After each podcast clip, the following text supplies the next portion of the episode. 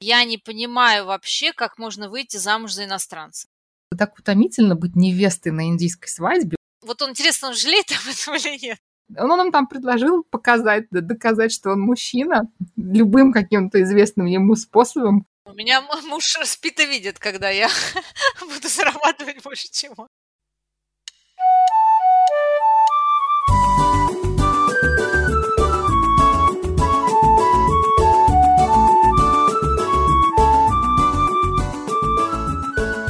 Всем привет! Вы слушаете «Сказки о Малайзии» подкаст о сказочных буднях в тропической стране. И с вами ведущие подкаста Полина Погадаева и Даша Кириенко. Мы обе живем в Малайзии с незапамятных времен. Я Полина, востоковед, преподаватель русского языка как иностранного и мама дочери билингва. Я Даша, я переводчик, автор блога «Сказки о Малайзии» и мама двоих детей. А вместе мы с Полиной учредители Центра русского языка и культуры в Куала-Лумпуре под названием «Дача». Привет, Полина. Привет, Даша. Ну, сегодня мы с тобой копнем еще глубже. Поговорим, как мы это сформулировали, о семье, о свадьбах, о домашнем укладе. Вообще, как здесь происходят такие вещи, например, как предложение руки и сердца, как как отмечают свадьбы, ну и потом, как в семье выстраиваются отношения. Мы напомним нашим слушателям и тем, кто с нами в первый раз, что в Малайзии есть несколько основных этнических групп. Это малайцы, индийцы и китайцы. И у них есть свои различия. Мы сейчас поговорим и о смешанных семьях, как там происходят все романтические истории. Полин, как ты относишься к такой теме? Что тебе есть сказать? С чего начнем? Начнем ну, во-первых, еще раз повторимся, что мы здесь, собственно, оказались как раз именно потому, что вышли замуж за малазийцев. Вот у Даши муж а, местный индиец, у меня муж местный китаец. И, собственно, вот у нас с этого и началась наша история жизнь в Малайзии. С этого и начнем, наверное, как вообще так получилось, что мы таких мужей себе нашли. И почему решили за них выйти замуж. Вообще вот интересна вот эта тема культурных различий в семье. Меня часто об этом спрашивали, особенно наши соотечественники, вот, которые сюда приезжали и узнавали, что у меня местный муж, индиец, и все так, а как, вот это же разные менталитеты. Ну, ты знаешь, я всегда думала, что если это человек очень традиционный, такой, которому важна именно своя культура, своя вот национальная культура, будь то малазиец или россиянка, русская, то мне кажется, такой человек а, не очень настроен на международный брак. То есть сам тот факт, что мой муж женился на мне, а я вышла замуж за него, наверное, говорит о том, что мы достаточно люди гибкие и как бы для нас не принципиальны вот эти вот национальные моменты, потому что иначе это действительно был бы такой просто вот лоб в лоб столкновение культур, которые как бы не совсем а, совместимы, может быть. Поэтому не знаю, как вот ты на это смотришь, но я считаю, что, может быть, именно поэтому я бы не назвала, например, свою семью такой вот типично индийской, вот такой типично индийский уклад, ну или там типично русский. Поэтому я тут скорее готова поговорить о том, как оно вообще бывает в Малайзии, в семьях, которые вокруг меня. Но вот именно наши семьи, я не знаю, насколько они типичны. Вот что ты думаешь по этому поводу? Ты знаешь, я с тобой полностью согласна. Я вообще, а, честно скажу, у меня такой анекдот даже произошел в жизни. Потому что я помню, я всю жизнь говорила до того, как я вышла замуж, вообще до того, как я встретила своего будущего мужа, я всегда говорила и всем доказывала, что я не понимаю вообще, как можно выйти замуж за иностранца. То есть я прям была в этом уверена, абсолютно искренне. Я говорила, я не понимаю, как можно друг друга полностью понимать, если вы говорите на разных языках, как бы вообще из разных культур, из разных стран. То есть я этого не могла понять. Потом, когда я встретила своего будущего мужа, я поняла, что мы на самом деле с ним друг друга понимаем, иногда даже и без слов. То есть здесь, конечно, язык это вообще настолько вторично. Знаешь, я тоже вот так думала, что ну, я не, не могу себе представить брак с иностранцем просто потому, что мы с полуслова друг друга понимать не, не сможем. Я имею в виду культурные коды. В этом я свое мнение изменила. То есть и без общих культурных кодов, там, без общего, там, я не знаю, журнала «Трамвай» в детстве, у нас все в порядке с пониманием. Но вот язык, я знаю пары, где супруги, ну, скажем, там, как правило, э, русскоязычная жена плохо говорит на языке мужа. И все у них прекрасно, двое детей, живут много лет. Мне это очень сложно понять, потому что для меня язык — это я. Я люблю поболтать, и для меня это прям способ понять друг друга, поэтому я вот не знаю с языком. Ну да, тут такой момент, просто мне кажется, это опять же очень все индивидуально. Я иногда действительно жалею, что мой муж хотя бы не понимает по-русски. Опять же, да, парадокс в том, что я преподаватель русского языка, а мой муж до сих пор особо по-русски-то и не, и не говорит. Да не то, что особо, он вообще не говорит. Вот. И я иногда в какие-то моменты, я, вот не хватает мне э, английского, и я говорю, слушай, вот как вот, если бы ты хотя бы меня понимал. Но в какие-то моменты я наоборот думаю, слава богу, что он меня не понимает, потому что меня иногда может занести так, что как бы хорошо, что у меня английский ограничивает мой как бы вокабуляр, а вот я думаю, слава богу, что вот на этом я сейчас все закончу, потому что я могла бы еще говорить очень долго, громко и нудно. То есть это как бы так очень, очень индивидуально. Вот опять же, честно говоря, мне все время приходит на ум слова известные Толстого, да, что все э, счастливые семьи счастливы одинаково, но как раз я считаю, что все семьи, они счастливы по-своему и совершенно не одинаково. Поэтому очень все индивидуально в браке. То есть каждый выбирает то, что ему вот именно ему комфортно. Согласна, что все индивидуально. Мы же сами с тобой начали с того, что когда-то мы вообще не представляли, как можно выйти замуж за человека из, из другой культуры. И тут же, две минуты спустя, я говорю, что, ну, ладно, а вот теперь я не представляю, как можно жить с человеком, с которым вы не говорите на одном каком-то языке одинаково свободно. Никогда не говори никогда. Да, да. Ну, ты знаешь, вот возвращаясь к традиционным моментам, то, что было у нас, какая у нас была свадьба и традиционная индийская свадьба, это очень разные вещи. То есть а, мы поженились в Ташкенте, приехали сюда, и здесь мы не делали именно свадьбу. И, кстати, мой муж не любитель вот этих вот пышных индийских свадеб, на которых собирается там 600 человек, и там чуть ли не со слонами там все это гуляет неделю. А вот. Но мы ходили на множество таких свадеб, потому что семьи большие и семьи сплоченные. То есть, допустим, вот мой муж старший из шестерых детей. У его мамы восемь, ну, братьев и сестер было. То есть у них тоже у всех, а, то есть это все его тети и дяди, у них тоже там по 5, по 6 детей. То есть это все наши двоюродные братья и сестры, с которыми мой муж вместе вырос, то есть у него с ними достаточно близкие отношения. Представь себе, вот они все почти живут в Куала-Лумпуре, свадьбы, крестины, дни рождения, там какие-то юбилеи происходят постоянно. Когда до пандемии можно было собираться нормальным для индийской семьи количеством, то у нас просто вот это все было в какой-то такой, знаешь, такой какой-то безумный калейдоскоп мероприятий. И на самом деле в начале это тяжеловато. Я потом вошла во вкус. А в начале вот это вот, когда ты, ну, как бы раз в две недели куда-то собираешься, и ты видишь все те же, там, я не знаю, 200 человек вокруг тебя, и ты с трудом вообще помнишь, как их всех зовут, а то это на самом деле начинает уже быть в тягость в какой-то момент. Ну, я тебя прекрасно понимаю, да. Слушай, а как у вас, у китайцев-то здесь? Вот смотрите, мы сейчас для слушателей примерно обозначим. Вот индийские семьи раньше были такие вот большие, как семья моего мужа. Сейчас у индийцев, я вчера посмотрела статистику, не поленилась, среднее количество детей в стране. Самое большое количество детей на семью у малайцев. Там среднее что-то было, по-моему, трое или четверо. Но как бы в малайской семье может быть и сегодня и шестеро детей, и семеро. То есть 3-4 это среднее. Да, в индийской да, семье среднее было там что-то 1,8. Ну, это статистически статистические данные, да, то есть, ну, 2-3 ребенка, так скажем, то есть не гигантские семьи, а у китайцев зачастую 1 и 2. То есть вот, ну, у твоего мужа, наверное, семья, даже вот если говорить о его там двоюродных, о его братьях, сестрах, наверное, поменьше. Как вот у вас с этим? Нет, ну у нас тоже семья не маленькая.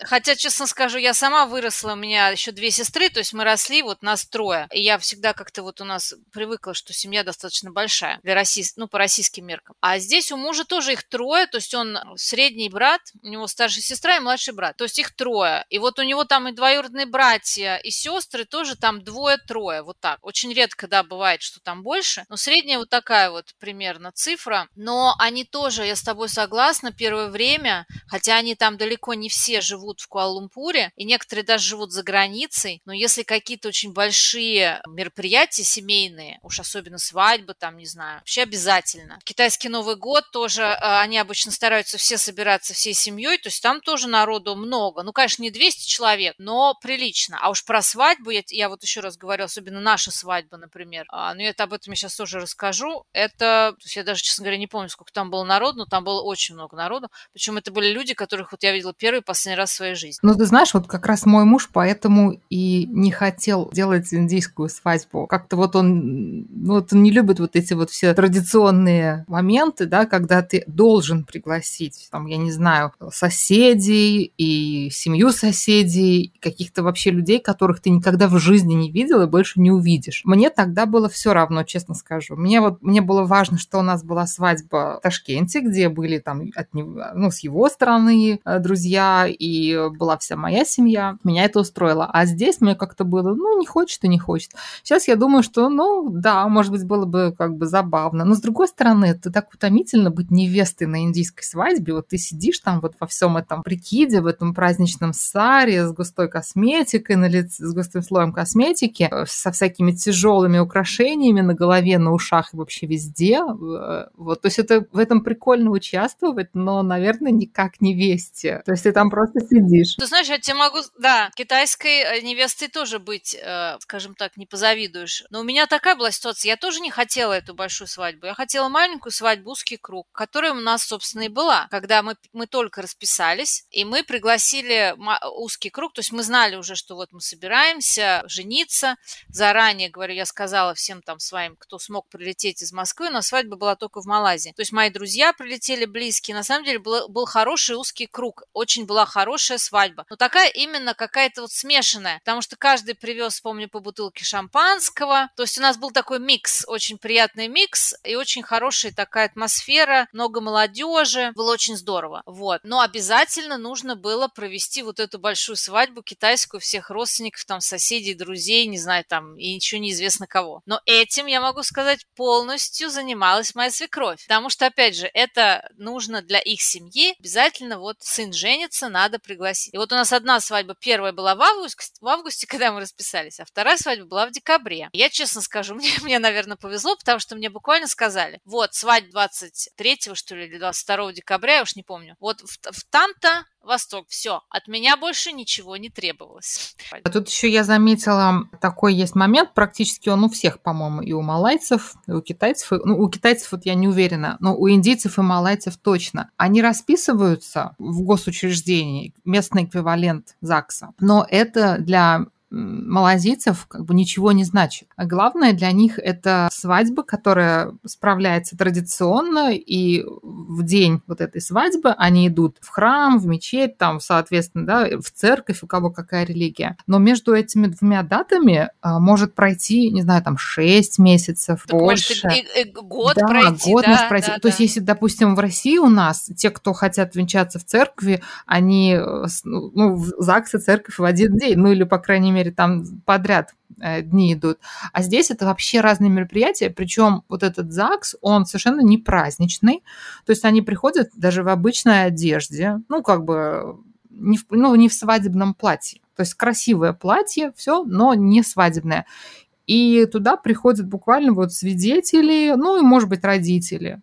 И после этого, там, я не знаю, они где-то пообедают, и все. А сама свадьба, вот, вот со всем вот этим вот, со слонами, так сказать, это может быть вообще... И, и, кстати, между регистрацией и свадьбой, если семья прям вообще традиционная, они могут вместе не жить. Так что это еще... То есть я, для меня это было очень странно, э, потому что, ну, как бы, ну, для меня регистрация – это главное, э, тем более, что я человек нерелигиозный, а здесь вот как бы, да, вот так вот. И, и мне непонятно, почему такой длинный период между регистрацией и свадьбой до года. Вот загадка для меня до сих пор, 19 лет спустя. Ну, не знаю, хотя там регистрироваться-то, я помню, подаешь. Там какая-то система такая очень простая. Ну, вот, по крайней мере, у нас так было.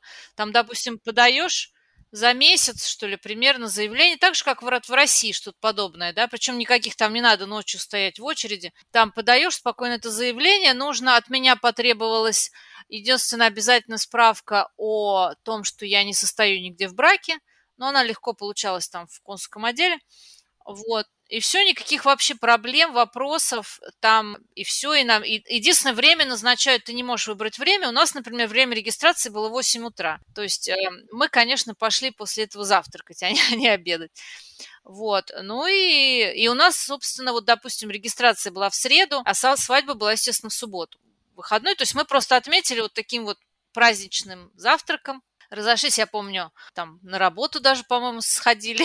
А ты вот сейчас сказала про документы, которые нужно для заключения брака, и мне это напомнило. Помнишь, у нас эм, есть э, знакомые общие а, моя подруга из Украины и ее теперь уже муж из Голландии. Они уже уехали отсюда. Я с ней ближе дружила, а ты просто, по-моему, несколько раз видела. Да, и да. И вот когда они собрались жениться, это была это был такой цирк. Они пошли э, регистрироваться, ну, выбирать день регистрации, а им, значит, говорят, там такой-то список документов, и от него требуют свидетельство о рождении. Причем от нее не требуют. А, а у них как бы, ну, он так на них смотрит, говорит, как бы, а ему уже 60 с лишним. То есть у них у обоих это не первый брак, они уже давно вместе, ну вот решили наконец расписаться. И он им говорит, как бы, где я и где свидетельство? Я его не видела уже лет как бы 40, я не знаю вообще, где оно. А тут выясняется такое дело, что в Голландии, он голландец, разрешена смена пола. А в Малайзии не признаются однополые браки.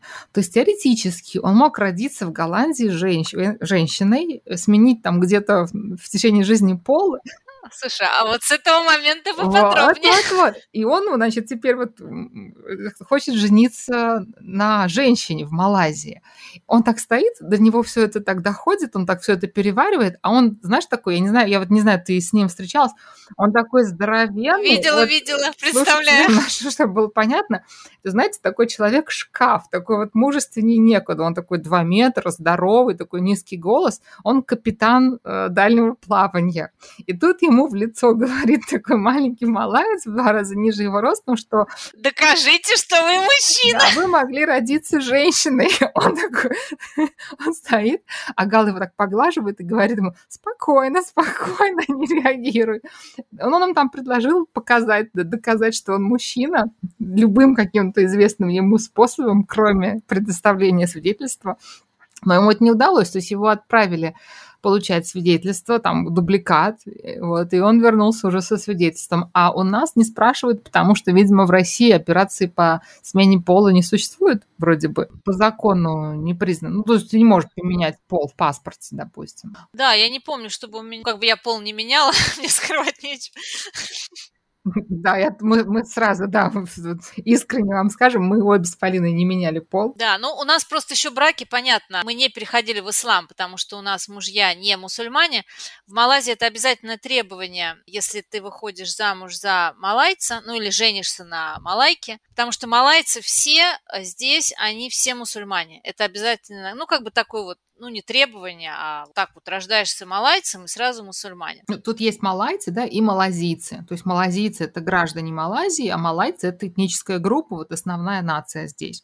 Вот о, о них речь. Но это вообще интересная, кстати, тема. А, у моего мужа в семье а, несколько членов семьи, там сестры вышли замуж за людей другой религии. Мой муж из семьи католиков, но одна сестра вышла замуж за буддиста, вторая за индуиста, но смешанных браков с мусульманами нет, и это, ну, это достаточно сложная такая тема. Ну, мы, наверное, как-нибудь об этом отдельно поговорим и, может быть, даже пригласим кого-то, у кого в этом больше, чем у нас с Полиной опыта, а, кто вот именно с этой ситуацией столкнулся, больше нам сможет рассказать о том, как вообще вот проходит этот процесс смены религии и а, насколько вот ты потом входишь в новый образ жизни и а, в другую культуру. Там, мне кажется, по-другому немножко вообще процесс проходит. Ну да, потому что у меня, например, честно, не было какого-то такого прям шокового культурного, как сказать, перехода, потому что у меня семья мужа, они все христиане, христиане, хоть они и протестанты, но они, ну, это как бы не отличается сильно от нас. И как-то его семья меня хорошо очень приняла.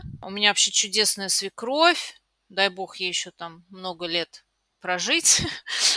А, прекрасный человек, и вообще вся семья у него замечательная. То есть у нас никогда, я никогда себя не чувствовала какой-то белой вороной. Как-то они всегда ко мне с очень с уважением, с интересом относились. И до сих пор, мне кажется, такие у нас очень хорошие отношения. Но вообще, мне кажется, что вот в целом я, как правило, слышала только о хорошем отношении. То есть здесь, ну вот так в целом, если говорить о температуре по палате, нет такого неприятия иностран, иностранок, иностранцев в роли супругов малазийцев. То есть достаточно открытая в этом плане страна, а, в плане, может быть, я бы не сказала ассимиляции, но ты становишься все-таки вот частью семьи, частью общества.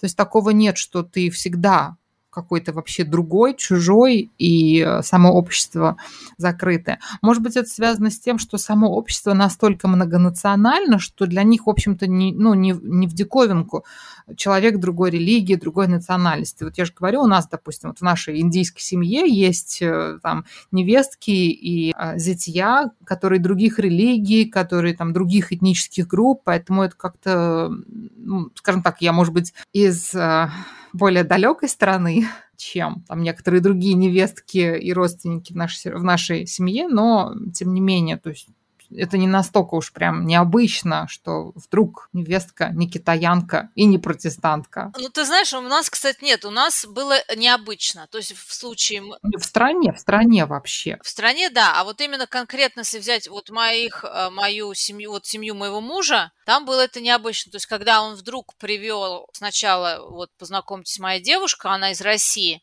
то есть это вызвало некий шок, потому что у них, кстати, в семье, я бы сказала, 99% это все китайцы. Все китайцы, то есть там нет каких-то таких смешанных браков, и с, с европейцами тем более. Только, может быть, там какие-то вот уже родственники родственников там где-то. А вот ближайшие, э, ближайшие все члены семьи нет. И а потом уже, когда я стала его женой, э, то есть вот эта русская жена, но еще он просто из маленького достаточно городка в Малайзии. То есть вот эти, конечно, первые поездки в его город, я помню, когда все на тебя просто вот смотрят там, не знаю, в магазинах, в ресторанах. Ну, как-то я уже к этому ко всему привыкла как-то мне было достаточно легко ассимилироваться. Но это был, ну, конечно, и для моей семьи тоже как бы никто не ожидал, потому что получилось так, что из моих, из нас троих сестер я первая вышла замуж. И вдруг вот я раз и выхожу за иностранца. Так что это было как бы, я, наверное, какой-то у родителей тоже это вызвало, может быть, некий, хотя они хорошо знали моего будущего мужа на тот момент, но все равно какой-то вот это именно момент, что особенно то, что я вот должна уехать из России, наверное, это было не так просто. Ну, для моих однозначно, конечно, это культурный такой шок больше, чем для меня, потому что, во-первых, я вообще единственный ребенок. У нас достаточно маленькая семья. Я рано вышла замуж, и моя семья не была знакома с Малайзией вообще, вот от слова совсем. Поэтому, конечно, это было сложно. Но я настолько была уверена, что вот я хочу только с этим человеком провести остаток жизни, что я вот просто как танк вперед. И, э, в общем-то, ни у кого уже не оставалось выбора, как только, кроме как э, согласиться с моим выбором. Вот. Но, ну, а сейчас, да, уже все все знают о Маладе, все здорово, и как бы мама сюда приезжает, ей комфортно. Но в начале тогда, конечно, это э, было еще сложно, потому что вот опять возвращаясь к теме того, что было очень мало информации о Малайзии. То есть если ты там не востоковед именно какой-нибудь малаист, то э, сложно найти э, тогда было что-то такое, ну, не знаю, подробное, что ли, о Малайзии, внушающее доверие. Ну, это согласна, да. Но у нас, конечно, еще перевернуло то, что когда мой будущий муж приехал в Россию первый раз, это вообще был шок, конечно, для него, еще зимой. И когда вот, собственно, я уже его встретила в своем мире, так скажем так, да, то есть это я тоже готовилась к тому, что это может не сработать. Но он настолько как-то гармонично в него влился. Я познакомилась со всеми вообще друзьями, со всеми родственниками. И это нас... И все мне потом сказали, говорит, такое ощущение, что вот мы с ним знакомы уже вот, вот не первый раз его видим, а уже как будто вот ты с ним как будто всю жизнь вот, вот была. И это тоже для меня, конечно, сыграло, когда человек приезжает в мой мир, настолько вливается в него, Хотя он для него совершенно чужой, странный там и вообще тоже сыграл свою роль. Слушай, а давай еще знаешь, о чем поговорим? Не только, может быть, на наших примерах, но вообще как вот здесь, насколько тебе кажется свекры часть жизни семьи, то есть вот насколько это все так тесно и нас и сплоченно происходит после свадьбы. Мне кажется, что, ну, как бы, как правило, вся семья воспринимается как вот единое целое. То есть не только муж, жена и дети, да, а вот все вместе, там, родители, сестры, братья. То есть один такой большой котел, у всех свое мнение, все там как-то принимают участие. И финансово даже тут э, как бы принято, что часто дети поддерживают, э, ну не часто, а всегда, в общем-то, дети поддерживают пожилых родителей, дети, у которых есть свои семьи, все равно регулярно там что-то отдают э, маме с папой на жизнь. Ну, может быть, кроме очень богатых семей. В общем, вот такое вот я часто слышу. Ну, там сумма это, наверное, варьируется в зависимости от достатка семьи, но я такое слышала и в китайских семьях, тем более в индийских и малайских. Ты знаешь, я согласна, то здесь такое сплочение с э, вот с этими вот э, свекрами, там, тещами, так условно их назовем. В английском удобно. Одно слово in-laws говорит об этом все. А, а здесь просто, да, я замечала, когда вот, например, молодожены, они покупают дом рядом с родителями. Или родители, так получается, что после свадьбы родители тоже переезжают куда-то, чтобы жить рядом. Вот я знаю несколько таких случаев реально, когда они живут соседями, прям в соседних домах. Допустим, там родители жены, и вот эти, эти собственно, э, это семья. Потом это раз. Во-вторых, очень часто бывает, например, я знаю, когда рождаются дети, там родители работают, детей отправляют к бабушке с дедушкой. Они могут причем там жить, например, вот понедельник, с понедельника по пятницу, ребенок живет у бабушки где-нибудь там в другом городе, а родители только приезжают на выходные.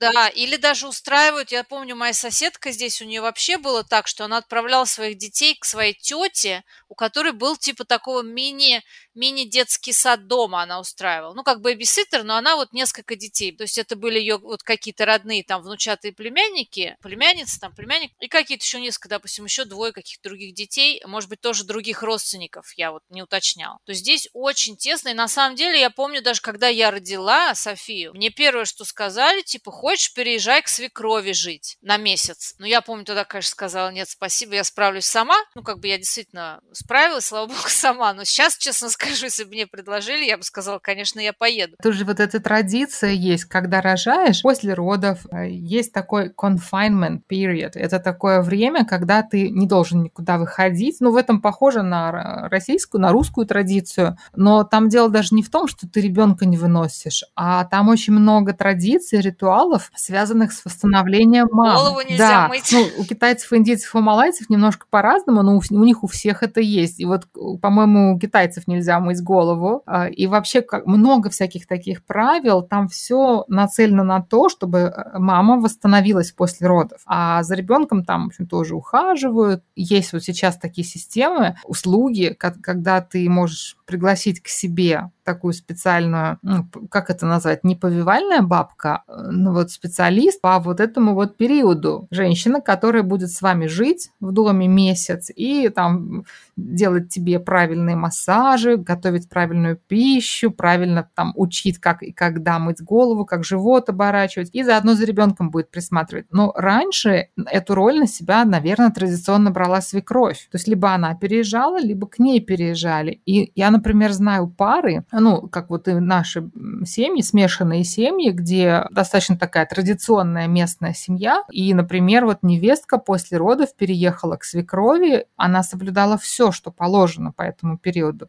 Сейчас многие как бы на это смотрят... Ну, не так строго, да. Опционно, так скажем. Да, то есть это скорее такое спа. То есть те же китайцы, там можно выбрать, нет, вот это вот с мытьем головы мне не подходит, голову я мыть буду, но специальный массаж почему бы и нет, да, то есть это все становится таким как бы, ну, просто версией спа. А бывает, что вот как бы, да, в традиционной семье, то есть там не то, что там тебе приглашали массажисты, нет, ты уж свекровью живешь и как бы все как надо делаешь. И вот опять-таки мне, наверное, теоретически, меня никто к себе не приглашал э, жить после рождения Маши, но мне кажется, если вот э, был бы вариант вот именно вот так традиционно все вот выполнять, всему следовать, наверное, мне было бы тяжело. А если бы именно вариант light, почему бы и нет? Но у нас, кстати, был вариант light. Мы, мы приглашали э, к себе такую, специ... такого специалиста, которая не, не жила у нас. Я не хотела, чтобы у нас кто-то жил. А она приходила каждый день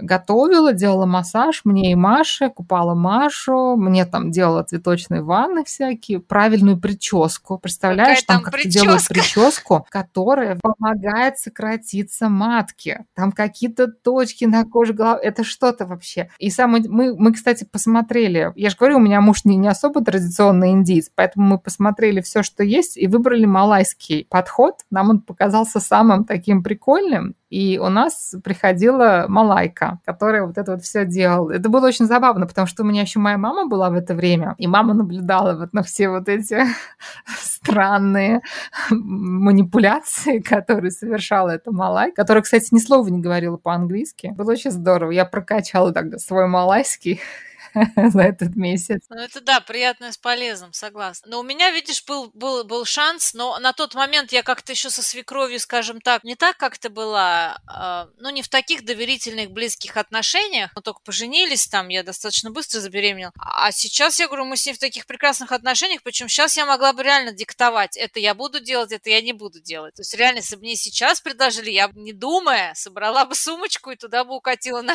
на месяц. Я со вторым ребенком бы уже, э, да, когда у меня появился второй, я была бы готова, меня позвали, я поехала. Не, на самом деле у меня тоже прекрасная свекровь была, она, ее, к сожалению, уже нет с нами, но она просто уже была в достаточно таком э, пожилом возрасте, когда у меня Маша родилась. У нас, наоборот, поздно появились дети, так что ей просто тяжело было, и она просто физически ну, ничем не могла помочь, поэтому, и, в общем-то, и не было даже такого варианта у нас. Слушай, а еще такая тема есть про браки. Вот а, немножко опять назад перемотаем, свадьбы и еще до свадьбы. А ты не смотрел такой сериал был на, нет, на Netflix Matchmaker? По-русски, по-моему, Сваха. Или прям даже Indian Matchmaker. Нет, по-моему. Там, правда, в Индии дело происходит. Там показывают, как построен бизнес индийской свахи. В Индии же очень много браков происходит, а, как это назвать, когда ты не сам знакомишься с человеком, а тебе подбирают arranged marriage, как это сказать по-русски. Ну, сейчас, сейчас мы придумаем, скажем. Ну, все нас поняли, я думаю. Так вот, в Малайзии это тоже существует, но это не настолько, конечно, развитый институт, как в Индии. То есть тут, насколько я знаю, нет прям специалистов, таких вот свах, которые ходят с такой базой данных, да, там все про всех знают и помогают состыковать людей с совпадающими критериями.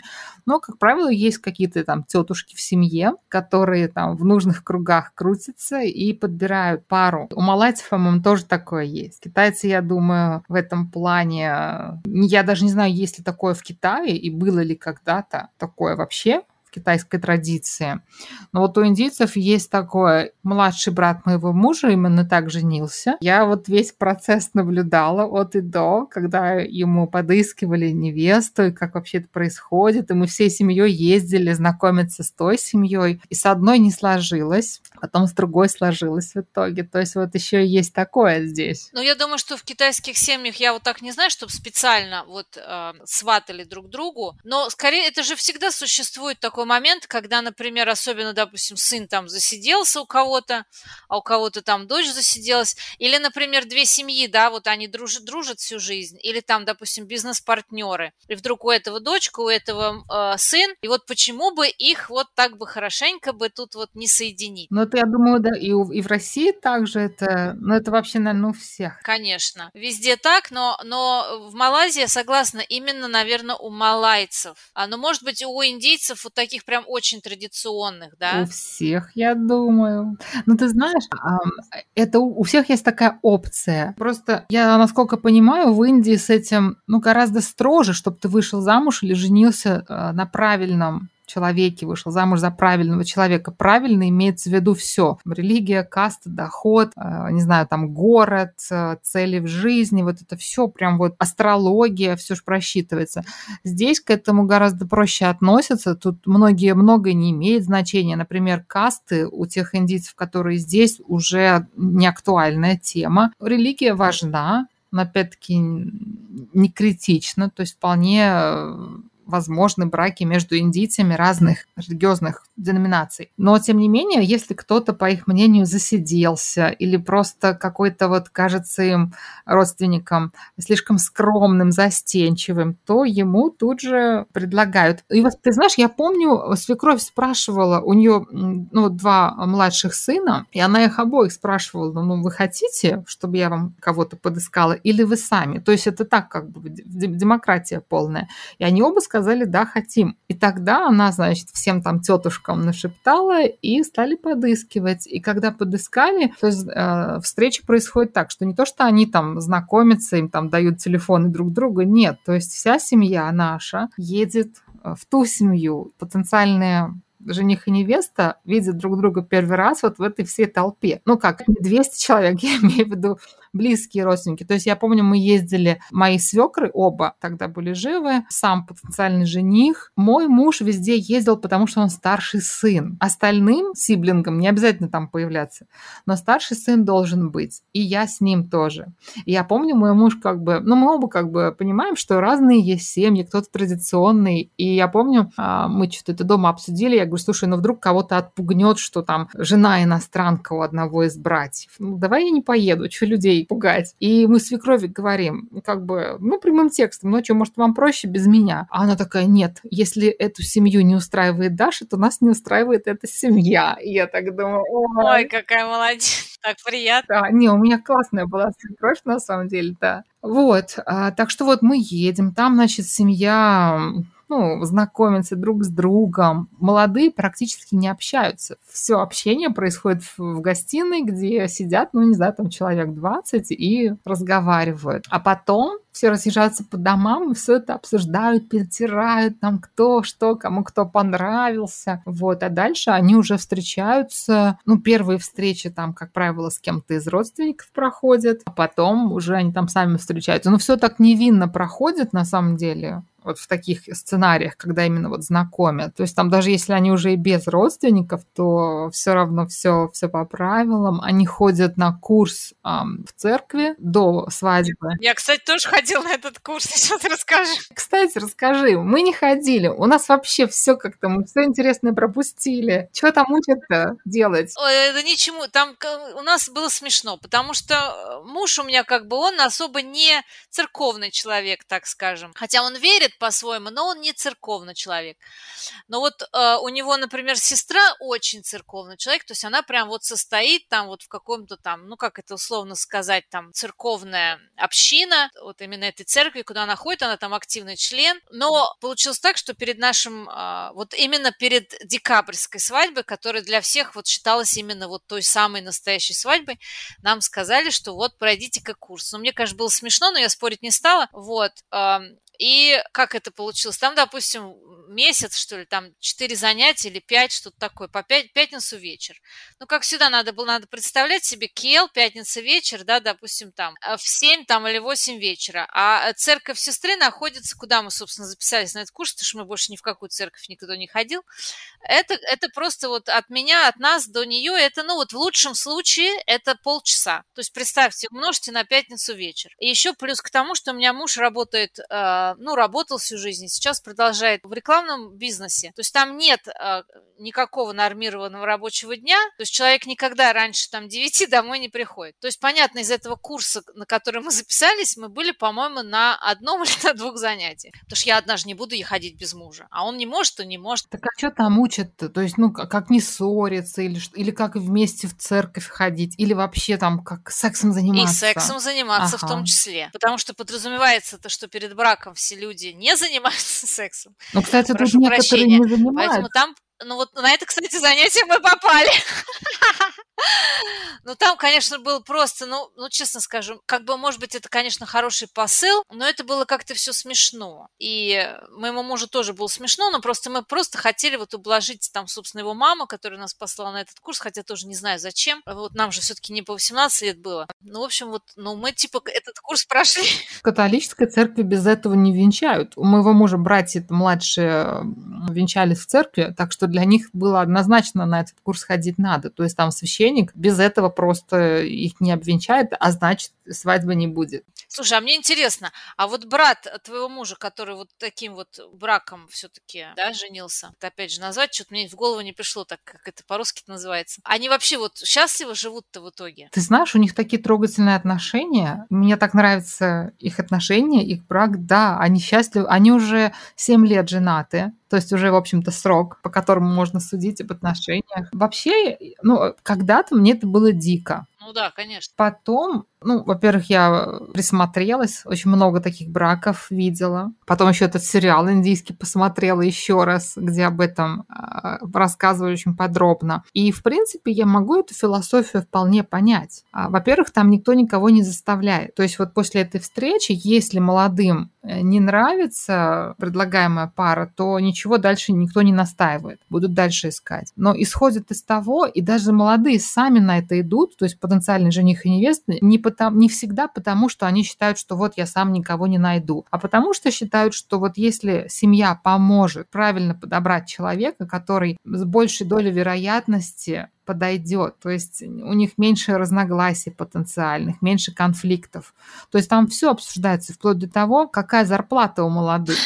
Ну, это очень важный момент, я согласна. Не в том плане, что там как бы много ли зарабатывает будущий муж, а даже такой момент, не зарабатывает ли жена больше, а устроит ли это молодого человека, если вдруг женщина будет зарабатывать больше него. То есть там много таких нюансов, и есть такая вот, ну, такой взгляд на все это, что почему бы не положиться на старших родственников, которые больше знают, больше видели, всю эту информацию могут, не стесняясь, собрать. Потому что вот после вот этой встречи потом все вот эти перезвоны многочисленные между тетушками, они как раз для того, чтобы собрать всю информацию. И из этой информации они как бы, ну, думают, что ну вот там эта пара совпадет, а это не совпадет. И пара, которая вот на это идет, они считают, что ну вот надо довериться. И действительно, раз вот мы так совпадаем, то почему бы и нет. И потом, знаешь, когда вот у них все совпало до, э, до регистрации, по, от помолвки до регистрации прошел где-то год. То есть они через день, наверное, виделись, если не каждый день. После там первых месяца или двух они виделись наедине, очень много времени провели вместе. То есть если бы они были прям друг другу противные, я не знаю, и, или вообще не было бы никакой симпатии, то не было бы свадьбы. И я по-прежнему считаю, что ну, для меня, наверное, неприемлемый вариант. Даже не то, что, наверное, точно неприемлемый лично для меня. Ну, с другой стороны, да, я согласна, в этом есть какая-то логика, и кому-то это подойдет подойдет. Просто, понимаешь, если ты сама не влюбилась, допустим, до какого-то возраста, и тут вдруг вот человек, который, в общем-то, тебе симпатичен, и вот ты с ним год встречаешься, ну, я считаю, могут возникнуть чувства. Почему бы и нет? Нет, ну могут, а потому что вы как бы изначально настроены на то, что эти отношения, допустим, они должны как бы вот получиться, да, сработать. И ты когда на это идешь, может быть, действительно сознательно, то действительно может получиться. Почему нет? Ну вот ко времени свадьбы мне показалось, у них были чувства друг к другу такие очень нежные, теплые. Уж не мне там судить, там любовь, не любовь, но со стороны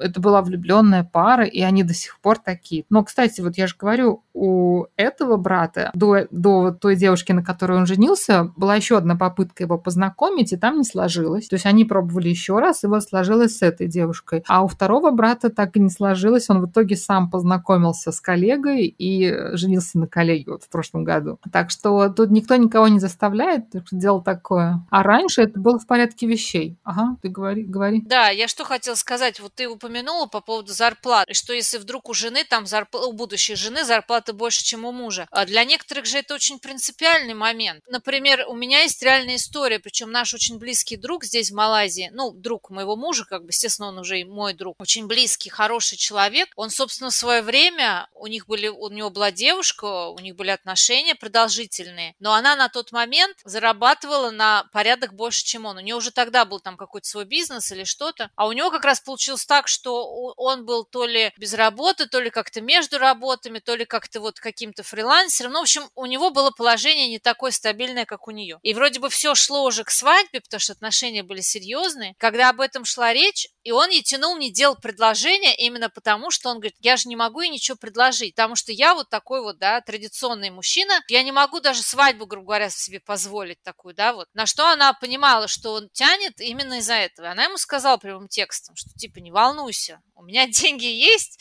на свадьбу нам хватит, и вообще все замечательно, и даже вот об этом не думай, вот реально. То есть это совершенно не должно тебя останавливать, и он не смог переступить через себя именно из-за финансового вот этого вот положения. И в итоге они расстались. Так жалко, я вот до сих пор думаю, вот, вот он, интересно, он жалеет об этом или нет? Да, конечно, это для многих важный фактор, для мужчин, да и для женщин. Но я скажу, что здесь не такая уж редкость пары, где жена, ну хотя бы в какой-то период времени зарабатывает больше, чем муж, ну или, по крайней мере, столько же. Если говорить вот о среднем классе здесь, как правило, оба работают. Нужно работать обоим, как правило, чтобы семья э, нормально жила. И здесь достаточно маленький декретный отпуск, всего два месяца. Да, вот я только хотела об этом сказать. Это тоже влияет. Это, кстати, тоже одна из причин, мне кажется, почему так помогают все эти дедушки, бабушки, они всегда на подхвате. И с садами здесь так себе ситуация. То есть многие, да, с кем я говорила, местные, у них именно дети могут даже жить. Вот ты говоришь с понедельника по пятницу у какой-нибудь бабушки. Но, но да, но как бы, то есть оба работают, и